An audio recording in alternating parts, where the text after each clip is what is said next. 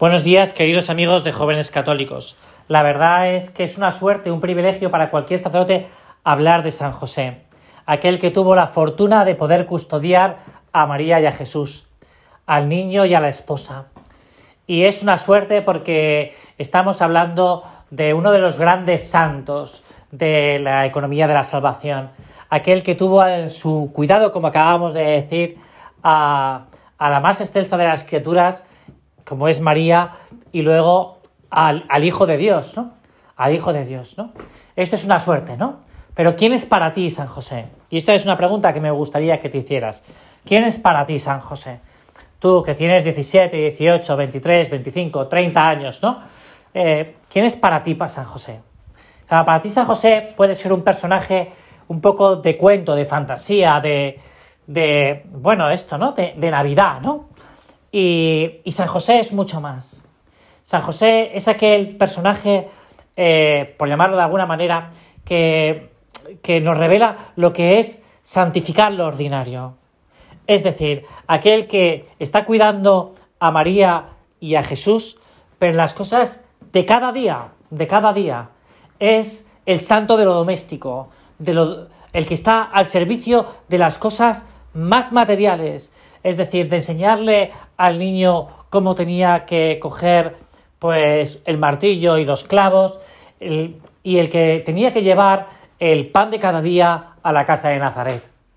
A veces nos fijamos en San José en sus grandes hechos, en pues su protagonismo en la huida a Egipto, en el niño perdido allá en el templo, en el portal de Belén, el recibimiento a los magos.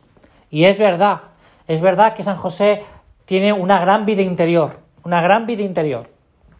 Una vida interior que, ya nos gustaría a cualquiera de nosotros, ¿no? Porque sabe aceptar la voluntad de Dios de una manera tan sobrenatural, ¿no? Como es el momento en el que María le comunica después de la visita a su prima Santa Isabel que se ha quedado embarazada, ¿no? Y él no espera en ningún caso esto. Pero queríamos salirnos de este Evangelio. Queremos salirnos al Evangelio de lo escondido, al de cada día.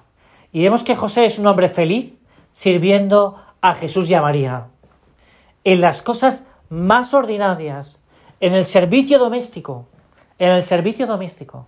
Y esto nos tiene que ayudar a valorar una cosa que hoy valoramos poco y que muchos de nosotros hemos aprendido de nuestros padres. Y es las tareas del hogar, las cosas de, ordinaria administración. El que vemos a nuestra madre que nos pone, no sé, para comer, para cenar, para desayunar, que nunca falla la comida en casa, por ejemplo. Que siempre está nuestra ropa planchada, que, no sé, que la lavadora funciona todos los días. Porque a veces esto no lo valoramos por acostumbramiento. Y esto es lo que valora Jesús de José. Que no hubiera un solo día en su vida en el que le faltara el alimento en casa. Es para valorar. Y esto es lo más grande de José. Lo más grande de José es su servicio a esas dos grandes, bueno, a esos dos grandes protagonistas de la historia de la salvación, como es María y como es Jesús, ¿no?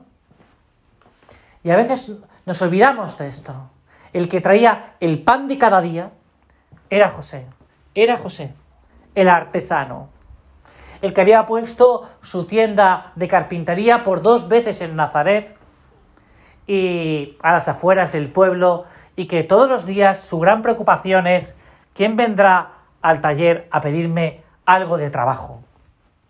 Y que esa preocupación no era por él, sino que era por María y por, María y por Jesús. Vamos a valorar los detalles pequeños, ordinarios de cada día, que a veces no los valoramos. Y para eso te voy a dar un pequeño propósito que nos vale también para este tiempo de cuaresma. Da las gracias. Dar las gracias. Dar las gracias a esas personas. Gracias, mamá. Gracias, papá. Porque muchas de las cosas que tenemos, por no decir todas, son recibidas. Son recibidas.